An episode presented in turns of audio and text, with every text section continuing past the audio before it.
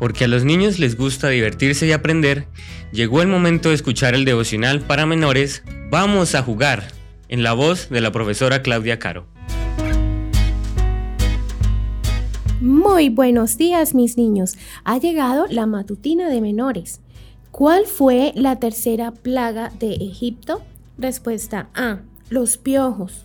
B, las ranas. C, los mosquitos. Vamos a buscar en la Biblia en el libro de Éxodo, en el capítulo 8, versículo 16. Entonces Jehová dijo a Moisés, di a Aarón, extiende tu vara y golpea el polvo de la tierra para que se vuelvan mosquitos por todo el país de Egipto. ¿Recuerdas cuál fue la tercera plaga que envió Dios a los egipcios para que el faraón dejara salir al pueblo de Israel de Egipto? Los mosquitos. Sin embargo, a los hebreos no les picó ni uno.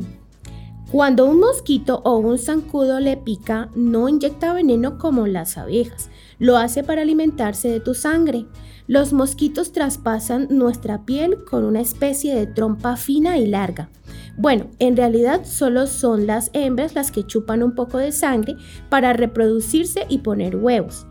Seguro que te ha picado algún mosquito de modo que ya sabes que se forma una roncha y que si te rascas te pica cada vez más y durante varios días.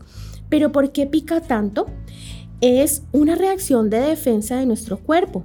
Cuando un mosquito traspasa nuestra piel hasta un vaso sanguíneo, chupa la sangre e inyecta su saliva para que no se coagule y pueda seguir chupando pero Dios ha hecho que nuestro cuerpo reconozca como extraña la saliva del mosquito, pues impide que ese agujerito que ha hecho el mosquito en un vaso sanguíneo se cierre. Por eso nuestro cuerpo produce una sustancia que se llama histamina, para luchar contra la saliva del mosquito y curar la herida rápidamente. La histamina es la culpable de que nos salga una roncha roja en la piel y nos pique tanto. Es maravilloso cómo Dios ha creado toda clase de defensas para proteger nuestro cuerpo de cualquier cosa extraña que logre penetrar dentro de nosotros.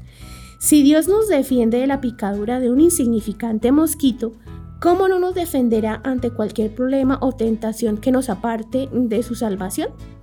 Que tengas un hermoso día.